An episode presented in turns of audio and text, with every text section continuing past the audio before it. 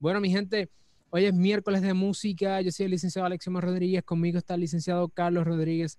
Feliz, estamos bien contentos y bien motivados de estar con ustedes una vez más en esta noche de miércoles de música. Saben que hoy vamos a estar hablando sobre los contratos de manejo y las personas que estén en el live, el beneficio principal de estar en el live con nosotros cada eh, un miércoles y un miércoles no es que al final vamos a contestar algunas de las preguntas que ustedes nos dejen. En Instagram siempre conectamos con las preguntas que tiene la comunidad de Carlos y en YouTube la comunidad de Sid Lo. Así que nos van dejando ahí sus, eh, sus preguntas. Hoy vamos a hablar sobre el acuerdo de manejo, más o menos 20, eh, 25 minutos más o menos. Así que al final vamos a estar hablando sobre las preguntas. Carlos, ¿cómo estás?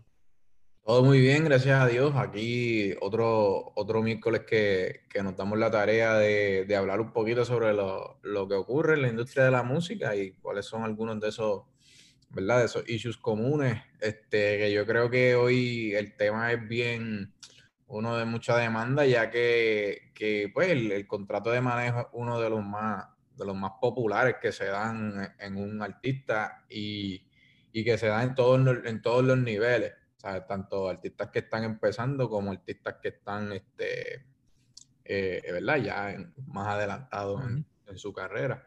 So, ciertamente pues, es importante tocar eso, esos temas. Así que nada, estamos aquí, vamos encima. Estamos allá, estamos encima, estamos motivados. Vamos a estar hablando hoy sobre el, acuerdo de manejo, así que dejen sus preguntas. Vamos a comenzar con las cinco preguntas básicas de lo de qué, cuándo, cómo, dónde, por qué. Y la primera pregunta es, Carlos, ¿qué es un acuerdo de manejo?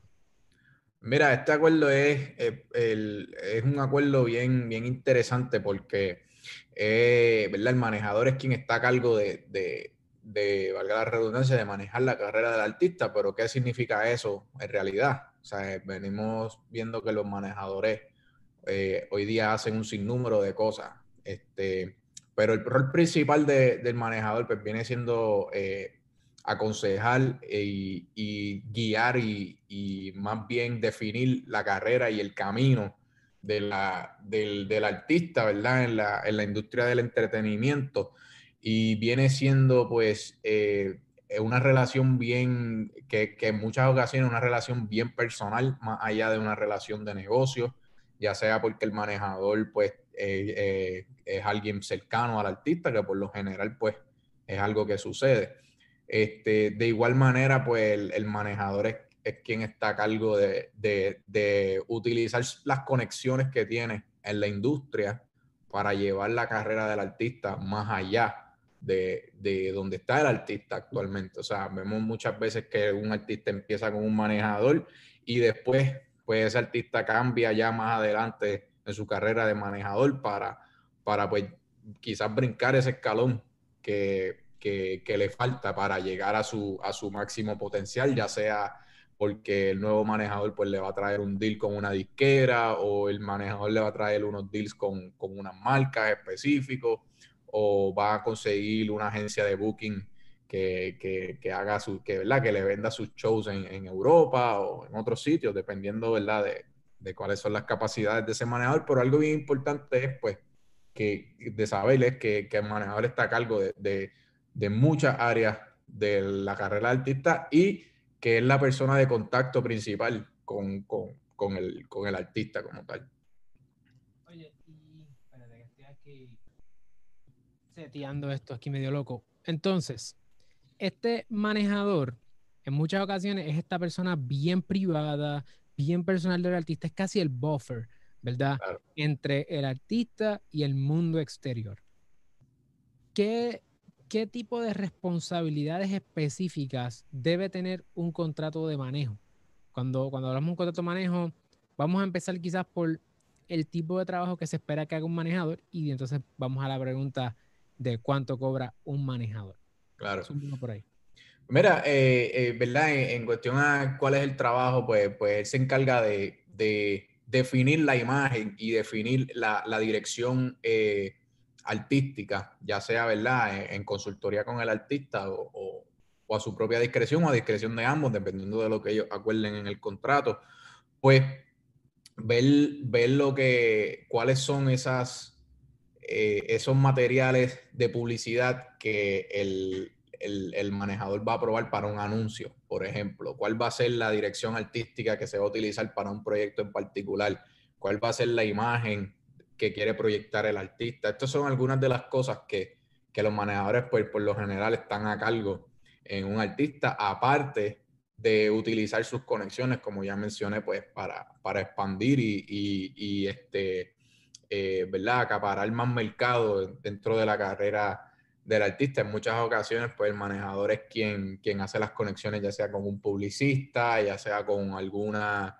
con alguna cadena de televisión para promocionar y, va, a va a definir en realidad cuál es, cuál es la estrategia que va detrás del, del, de la explotación de la carrera del artista más bien. ¿Y cuánto cobra ese manejador? Yo he visto ahí distintos precios, muchas preguntas que hacen algunos manejadores y te voy a tirar un curveball ya mismo, porque recientemente me llegó una persona con, con una pregunta bien, bien particular. Normalmente, regla general, ¿cuánto cobra un manejador? Eso, eso depende, pero este, hay... licenciado. Sí.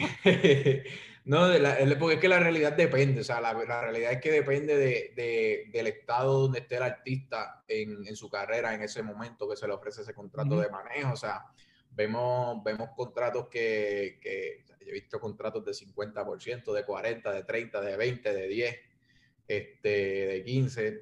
So, eso pues, es un, punto negociable entre las partes. Sin embargo, hasta 50%. O sea, hasta. Y hasta y ese 50% es, tú estás al principio, o sea, mientras más rookie, mientras más empezando tú estás como artista, pues más el manejador se va a llevar por la cuestión de riesgo. Claro. Mientras más desarrollado tú estás como artista, pues menos se puede llevar se va a llevar el manejador en esa negociación. Claro. No, y, y, también pues va a depender de, de, cuáles son las funciones del manejador, porque como, como te mencionamos al principio, pues hay a veces el manejador tiene distintas, distintos sombreros en la carrera del, del artista. Este, a veces funciona como disquero, entonces pues eso entra en negociaciones en, en, en de dónde se va a calcular esa comisión y, y, un sinnúmero de cosas, pero yo creo que un, eh, dependiendo de los acuerdos de las partes, yo creo que, que, mientras más nuevo el artista, pues más alto va a ser el porcentaje, mientras, mientras más veterano o más experiencia tenga el artista, pues más bajito va a ser ese, ese porcentaje. Este, yo diría que quizás eh, eh, un estándar, ¿verdad? O, no un estándar, pero lo, lo, lo general en un contrato de manejador que solamente va a manejar, pues, maybe entre un 15 y un 30, más o menos, de la, de la carrera de, del artista, ¿verdad? Del gross income del artista.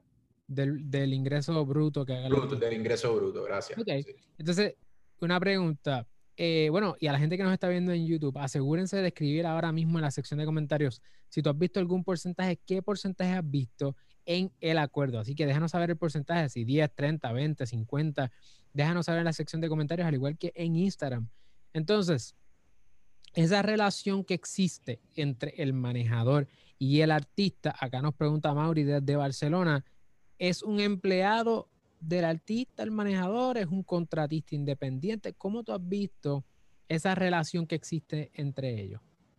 Esa es una buena, muy buena pregunta, pero eh, en términos legales mayormente la que se ve es una relación de, contratista independiente. este, o sea, ser un empleado pues es un poquito más, este, Yo, yo, lo vería más en el, en el ámbito donde el artista ya sea alguien pues mucho más mucho más alto, que tenga la capacidad de, de, correr su, de correr ese negocio en particular como si fuese un empleado y pagar, pues, pues ¿verdad? Ya sea como cobra un empleado, bisemanal, quincenal, como sea. Pero es, es, es bien, no, es, no es lo usual, debe haber uno que otro por ahí, pero por lo general es a base de comisión.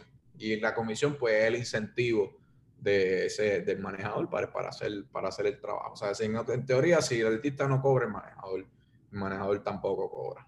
Exacto. Entonces, ahí viene una cuestión de, y de hecho, familia, la gente que está conectada, o sea, este tema es lo que le llamamos, es uva, es crema, como usted le llame, es grasa, dicen en Dominicana, o sea, esto es importantísimo. yo he visto manejadores y cada vez más cuando uno está empezando que también son inversionistas. ¿Qué, ¿Qué, tú has visto al respecto de esa relación donde el manejador dice, yo no solamente te voy a manejar, sino que yo voy a invertir en ti, ¿verdad? En ocasiones, Carlos, yo voy a ser dueño del máster. ¿Cómo es eso? ¿Qué tú has visto?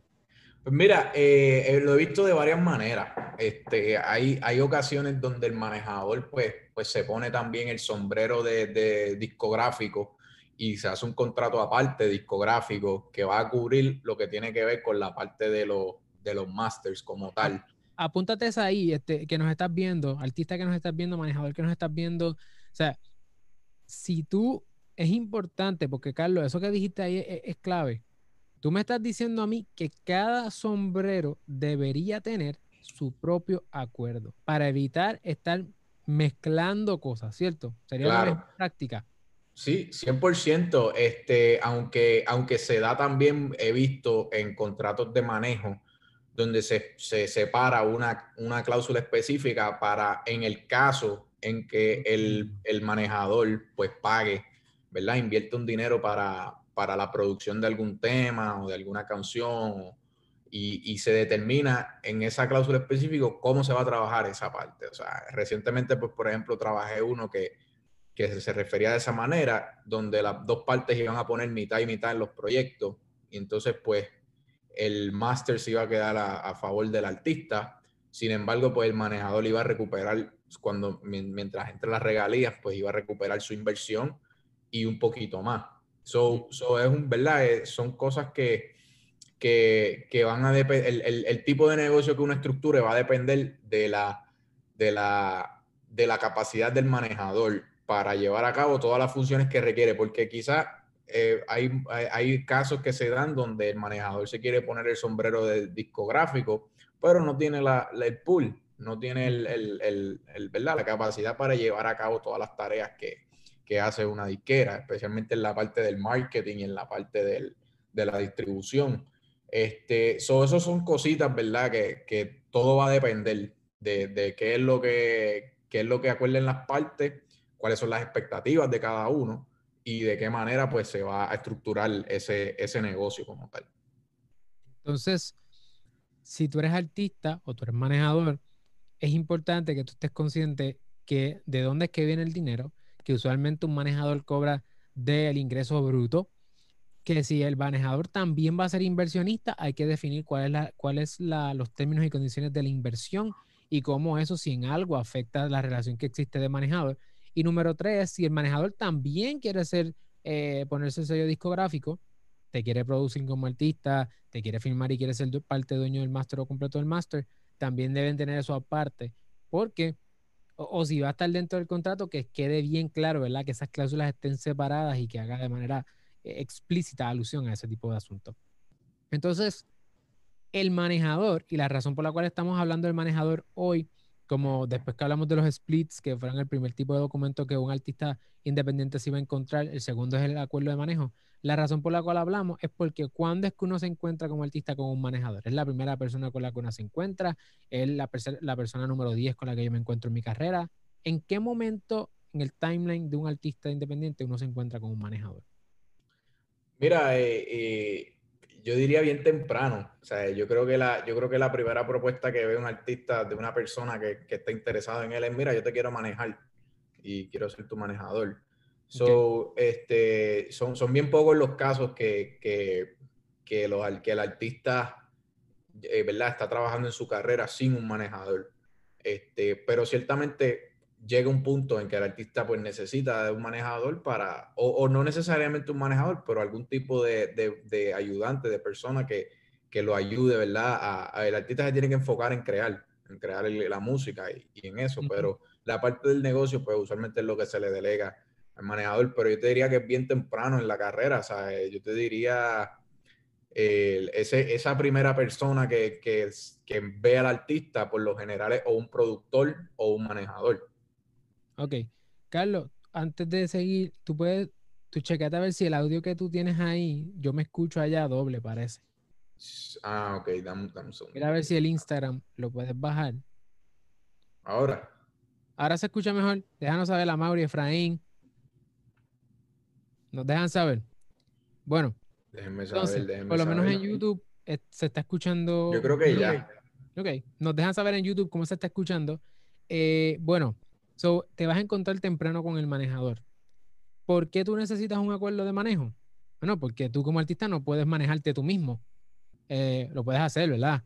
Pero quizás tú prefieras que alguien se mueva por ti, te mercadee, te explote comercialmente tus talentos, tus habilidades y que tú te dedicas a hacer lo tuyo. Entonces, yo creo que ya estamos, ya estamos llegando al final del tema del contrato de manejo para poder atender las preguntas que ustedes tienen, tanto en eh, YouTube como en Instagram. Ahora, ¿qué otra cosa? ¿Qué otra cosa yo debo saber sobre el contrato de manejo? Si soy un artista o un manejador. El tiempo que dura. ¿Qué otros detalles quizás tú dijeras, mira, antes de nosotros irnos respecto al contrato de manejo, tú tienes que saber esto? Sí, mira, eh, el, tiempo, la realidad es el, tiempo y entender qué, qué, es el tiempo, porque pues por lo general los contratos de manejo tienen un término inicial, eh, ¿verdad? Ya sea de 3, 5, 7 años, este, y también incluyen opciones. Entonces hay que ver cómo, pues, cómo se van a ejercer esas opciones, quién tiene el derecho sobre esa opción, si es una opción mutua o si es una opción que solamente la tiene el manejador o que si solamente la tiene el artista. Pero lo importante de las opciones es que a veces son de un año, a veces son de dos años, a veces son de tres años. O sea, yo las, yo las he llegado a ver de, cinco años en un contrato de manejo. Eh, pero es importante saber que, que, no necesariamente, pues, por el hecho de que hay, digan tres años, significa que el contrato, pues, son, son tres años. Este, otra cosa muy importante es cuál va a ser la autoridad que va a tener el manejador de actuar en nombre del artista. O sea, puede el manejador firmar documentos a nombre del artista, se le va a otorgar un poder para el, al manejador para que, para que pueda para que pueda firmar esos documentos, este, en qué situaciones se va, se va a necesitar la aprobación del artista. Eh, por lo general, pues cuando se va a incurrir en ciertos gastos, se necesita la aprobación del artista a veces no, a veces hay un límite, ¿verdad? por ejemplo, el manejador puede gastar cierta cantidad de dinero sin tener que preguntarle al, artista. Este, esos son, son, ¿verdad? Cosas que se contemplan en este tipo de contratos. y, a veces estas cosas, pues la razón es por, por la, la, rapidez con la que se mueve el negocio. A veces uno necesita, por ejemplo, cerrar algún show algún booking este, en algún país y pues el, artista está, a lo mejor está en, en, de gira, o sea, a lo mejor está volando, a lo mejor está en un sitio que no, que no, que no se le puede ¿verdad? alcanzar en ese momento. Y pues por eso es que se han dado este tipo de cosas. Este, Siempre es importante pues saber, eh, lo, por eso es que es importante saber lo que uno está filmando y hasta dónde uno está delegando esa, esa autoridad. Este, porque pues, eso puede tener implicaciones. Han habido muchos casos donde, donde los manejadores firman sin tener la autorización. Entonces, ese contrato es válido, o no es válido. ¿Cómo, cómo, cómo se bregan esas situaciones? Una cosa con la que yo me encontré, eh, tengo un artista en Latinoamérica que, le, que su manejador eh, se metió en un lío legal. Y entonces, ¿cómo eso le afecta a él como artista? si él no estaba metido en ese mundo, ¿cómo es que entonces su manejador está metido en ese revolú y le afecta? En muchas ocasiones es importante artista y manejador, para que no les pase viceversa, tener una cláusula moral de comportamiento, donde si el manejador o el artista incurre en algún acto delictivo o lo, lo cogen haciendo algo ilegal o lo que fuera, que tú puedas decir, mira, ese comportamiento no me representa y te puedas desligar de esa relación contractual porque en la música particularmente, pues la reputación, ¿verdad? Lo es todo. La marca ah, muy importante. Hay manejadores súper poderosos también y es importante que usted se cuide. Bueno, vamos a contestar. ¿Tú tienes algo más? Carlos, ¿tú tienes algo más que añadir a eso? Este, mira, no, la realidad yo creo que, que otro de las, otra de las situaciones, yo creo que algo importante también, ¿verdad? Antes de cerrar es en el caso de que sea una compañía de manejo, ¿qué sucede? O sea, el, volvemos, esto es una relación bien personal entre el artista y, la, y, la, y, el, y el manejador. O sea, ¿qué sucede si, por ejemplo, ya el manejador no está trabajando con la compañía que me firmó a mí como artista? este, o sea, el contrato se termina, el contrato se asigna a esa persona. Este, esos son términos también que se contemplan y también pues qué ocurrirá en casos de en casos donde, donde, el, donde el manejador, eh, donde se incumple el contrato. O sea, cómo se va, cómo se va a trabajar esa parte, si se va, eh, si se le va a dar un periodo de, de un cure, eh, un periodo de, de, gracia para curar el, el, incumplimiento, o, o, cómo se va a trabajar el, el, caso de incumplimiento. O sea, hay gente que, que deciden hacer un tipo de mediación, hay otros que se van a arbitraje, esas son cosas que se contemplan también en estos contratos. Es importante, artista, que si estás firmado por un manejador, hagas un clearance antes de ponerte estar firmando otros contratos. Carlos y yo hemos tenido que hablarle esta cosa fuera de cámara varias veces. Así que bueno, vamos a contestar las preguntas de ustedes en el live, que eso es parte de los del incentivo principal que tienen para conectarse en vivo. Así que para, vamos a ver desde qué países nos están viendo, porque esto siempre a nosotros nos motiva. Aquí, disculpen que hoy estoy como que probando setup nuevo, así que tengo la computadora lejos. Tenemos aquí, saludo desde Perú, dice Carlos Marcelo en YouTube. Tenemos a Tommy Carrera desde Panamá, Chris Info desde Puerto Rico. Tenemos personas aquí desde México. Bueno, Carlos, ya tú sabes cómo es la gente, apasionada. Tenemos gente de Barcelona en Instagram. Así que déjenos saber desde qué país nos están viendo y también nos lo dejan saber en la sección de comentarios. Colombia tenemos ahí también un par de gente. Bueno, familia, nos dejan saber en la sección de comentarios también. Bueno, vamos a contestar. Eh, vamos a contestar las preguntas, Carlos. Vamos a contestar un par de preguntas. Ecuador, qué durísimo, men. Esto está brutal. Conectar con tanta gente. Bueno, voy a coger una de YouTube, a lo que tú vas buscando una de Instagram ahí.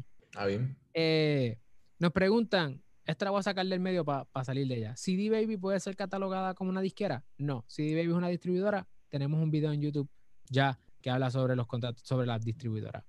Eh, Prox, tírame una pregunta tú ahí. Eh, mira, están aquí hablando, es una, no tiene que ver con manejo, pero yo creo que, que, que la podemos eh, tocar. Que, que, si el, me la pregunta JK, Escorcia el concepto de streaming, ¿el artista que distribuye es quien recibe el pago o es posible hacer un split por ese ingreso? Mira, sí, o sea, la realidad es que se puede hacer un split para dividir las ganancias del streaming. Lo que, en ese caso, lo que es importante es saber quiénes, quiénes son los dueños de, esa, de ese máster que está generando el streaming y a qué nos referimos con streaming. O sea, streaming puede ser un término eh, de la forma que está en la pregunta, pues un poquito ambiguo este, porque hay diferentes tipos de streams, pero ciertamente se puede hacer un, split de las ganancias de, de lo que genere esa, ese tema. ¿Tiene algo por allá? Sí, tengo a Carlos Marcelo desde México y nos dice, ok, buenas noches. Una pregunta, ¿el manejador también se encarga de registrar las canciones de sus artistas en BMI, Songtrust, Sound Exchange, Copyright Office, todas estas?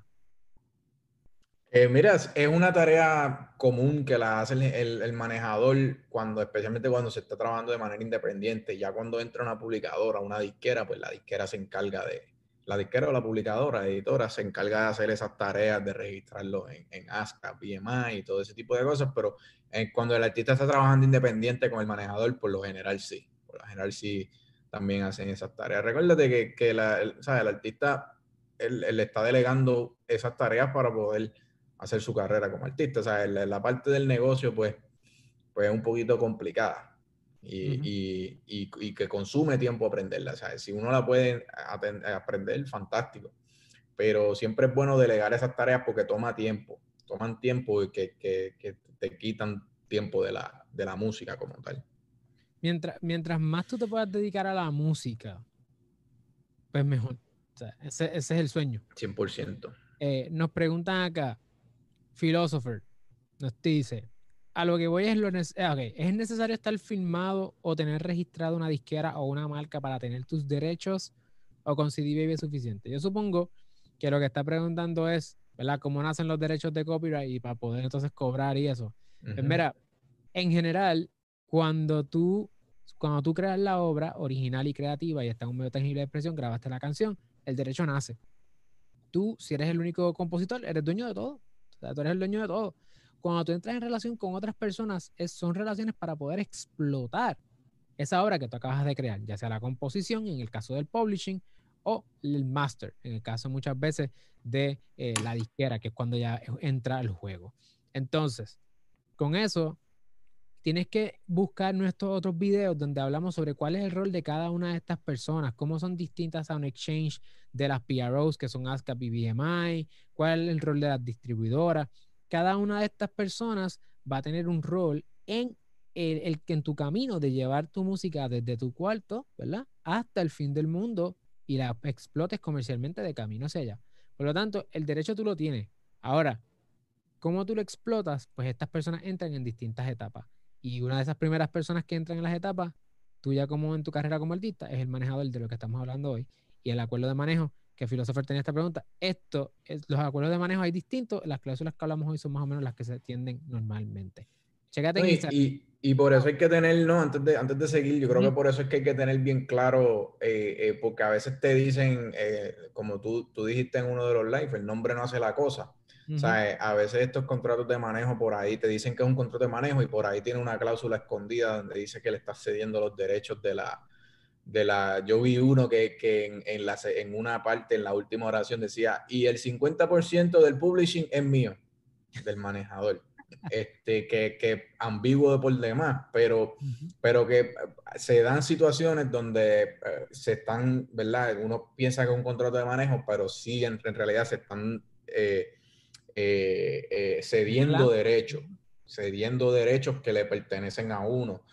Y especialmente, la, o sea, hay que, hay que saber cuáles son los derechos que, que, va a explotar una disquera, que puede explotar un manejador o que puede explotar una editora y uno retener pues esos otros derechos en los que esa gente pues no van a estar teniendo ningún tipo de ningún tipo de, de, de, de tarea. O de tarea. Exacto, respecto a esa, a esa área como tal. para terminar de contestar la pregunta de Philosopher, o sea, no necesitas una disquera, no necesitas un publisher en el concepto tradicional de la industria para tú poder monetizar tu música. O sea, desde tu casa con un SoundCloud, tú empiezas a monetizar si lo haces bien. Claro. la Chance de Rapper. Eh, saludo a la gente de República Dominicana, Toro Boys. Tenemos gente en Instagram, checate a ver. Eh, tengo una aquí, me la han hecho ya dos veces, una vez en inglés y una en, en español, así que creo que es bueno bilingüe. tocarla. Este, eh, me están preguntando que si un abogado puede conectar con, con, un, con un, manejador. Eh, mira, eso es, ¿verdad? Es algo que comúnmente los abogados no lo hacemos. Este, sí se dan situaciones en que sí, pero no es, no es, no es inusual, pero tampoco es la, la norma como tal. este, los manejadores eh, muchas veces pues ya tienen su, su, su, artista, ya tienen su equipo de trabajo y pues a menos que ellos no tomen la decisión, pues no, no hacen el acercamiento. Este, ciertamente pues sí les puedo decir que o sea, la, la, la idea es tener tu música afuera. Después que tú tengas tu música afuera, créanme, los manejadores, las disqueras, las editoras, todo el mundo está pendiente todo el mundo está pendiente y siempre están buscando, siempre están viendo qué es lo que está pasando en, la, en, en, ¿verdad? en, en las masas. Y entonces, pues de ahí es que van seleccionando poco a poco quiénes, quiénes van a ser esos próximos, esos próximos artistas. Pero por eso es que es importante tú tener tu contenido afuera. Y mientras más organizado tú estés desde el principio, pues mejor. O sea, en términos del negocio, pues te va a ir mejor. Eh, voy a tener una pregunta acá de Instagram de, de Laura. Sofía nos dice, ¿cómo uno se puede dedicar al derecho de entretenimiento luego de hacer un Juris Doctor? Pues hay distintas maneras, los abogados de entretenimiento, y para ti, artista y manejador, escucha esto, porque tú también tienes que saber cuál es el rol del abogado en todo esto. Después vamos a hablar sobre el rol del abogado en esta industria y por qué lo necesitan. Eh, el, rol del abogado de entretenimiento es, es dos cosas, mayormente. Número uno, asuntos transaccionales y uno, pues simplemente la manera en que nosotros empezamos, en el caso de Carlos, Carlos hizo una maestría en Derecho de Entretenimiento en Miami. Eh, yo no hice maestría, yo simplemente me zumbé y empecé a crear contenido y empezaron a llegar los clientes. Y pues gracias a Dios tenemos buenos clientes. Este, Así que es bastante, hay distintas formas de hacerlo, pero el trabajo que hacen los abogados son dos. Asuntos transaccionales, que es evitar problemas, que yo creo que es el bulk de lo que nosotros hacemos. La mayor parte de las cosas que nosotros hacemos y muchos abogados de entretenimiento lo que hacen es evitar problemas. Chequean contratos, hacen las negociaciones y un montón de cosas para evitarlo, ¿verdad? Y nosotros también, ahora mismo estamos envueltos en un pleito juntos. O sea, no entre él y yo. En el mismo equipo, estamos en el mismo equipo. Estamos en el mismo equipo, somos, somos los Lakers. Este, eh, lo que estamos haciendo, o Miami, Galo, tranquilo. Los Miami Heat también. Los dos están vivos todavía. Tan duro, tan duro. Eh, lo otro es litigar. Entonces, como tú, cuando la cosa no funcionó y por más que se trató de hacer las cosas fuera de tribunales, no hay break, pues hay que ir a tribunales. Y entonces, pues, también está ese, ese error. Yo creo que ese error es más, eh, creo que hay menos gente en entretenimiento en ese lado, ¿verdad? ¿Qué tú piensas? En el, lado del litigio, tú dices. Sí. Eh, sí, la mayoría, la realidad es que la mayoría del trabajo que se hace es transaccional. Este, y los litigios, pues por lo general, por lo menos aquí en Miami son, son pocos los que litigan ese, los que litigan esos casos. Este, bien pocos son eh, caros, son canzones. son, casos caros y, largos, o sea, porque eh, volvemos, al, final del día, antes de uno meterse en un litigio, es una decisión de negocios que uno tiene que, tomar porque consume tiempo, consume dinero, este, y, quizás se puede estancar tu carrera, ¿sabes? Por cierto tiempo, o sea, hay gente, hay gente que no quiere sacar música hasta que se resuelva el, el lío de un contrato, y si ese lío pues se tarda dos, tres años, a lo mejor ya tu momento pasa, o sea, a lo mejor ya tienes que empezar desde cero. Y, y son, son, son decisiones bien eh, eh, difíciles para tomar. Pero al, al, final del día, pues siempre que se hagan eh, informadas, sean decisiones informadas y, y, entendiendo las consecuencias, pues, pues para adelante. Tenemos una pregunta ahí en Instagram. Si, mi si en mi distribuidora no están las plataformas no interactivas como Pandora, igual es necesario inscribir mis temas en Sun Exchange. Carlos. Sí, sí, porque esa es la, el Sound Exchange eso es lo que colecta, la, la realidad no, no interactiva. So, es importante pues tenerla en, en, en, esa, en, esa, en, esa, en todas las plataformas, en todas las, sociedades que colecten, que colecten la, la regalía. Pero el, el, importante es resaltar que, pues, que el Sound Exchange colecta el, el máster, parte de una regalía hacia el máster, por estas plataformas no, no interactivas. ¿Tiene algo más por allá en YouTube? No, ya estamos, ya estamos hoy. El, contrato, el contrato de manejo bastante straightforward. Eh, no hay mucho más que decir. Muchas de estas cosas son negociaciones. Si tú te encuentras en una situación donde tienes que negociar o, mira, es importante que tú hables con un abogado o con una abogada de entretenimiento para que tú sepas tus derechos. Oye, si tú entiendes tus derechos, tú puedes entrar a cualquier negociación y no necesitas un abogado obligatoriamente para negociar bien.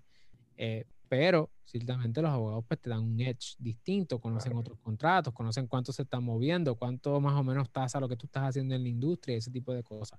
Así que si tú te encuentras en una situación, antes de comprar el contrato, antes de bajar contratos del Internet, antes de ponerte a negociar por tu cuenta, asegúrate de consultar con un abogado o una abogada de entretenimiento que conozca la industria, que esté up to date. Tienes a Carlos ahí, disponible. Eh, nos tienes a nosotros acá en Cirlo también. Nosotros colaboramos en muchísimas cosas. Así que es importante que te orientes porque sabiendo tus derechos puedes lograr un mejor negocio. Así que bueno, Carlos, gracias. Tú y yo tenemos gracias a ti. Eh, este miércoles no, el otro vamos a estar hablando sobre un próximo contrato. Y ese próximo contrato, pendiente familia, ya saben que tenemos todos los contratos que vamos a estar hablando un miércoles y un miércoles no, vamos a estar hablándolo en este canal. Así que pendientes que venimos con más contenido. Dejen sus preguntas si estás en YouTube, asegúrate de dejar tus comentarios, suscribirte a nuestro canal y darle like y compartirlo con otras personas porque aparte de que no te cuesta absolutamente nada, el valor que tú le estás sacando a esta información eh, te está ahorrando cientos de dólares. Un abogado de entretenimiento fácil, fácil empiezan 250, 300 pesos la hora. Dímelo, Carlos. Papá, tienes que, tienes que ponerte a escuchar estos videos, conecta con Carlos, conecta con nosotros en YouTube y te mantienes informado. Bueno, seguimos por ahí, papá. Estamos entonces. Bueno, mi gente, nos vemos entonces en la próxima. Y yo edito aquí para que se caiga rápido.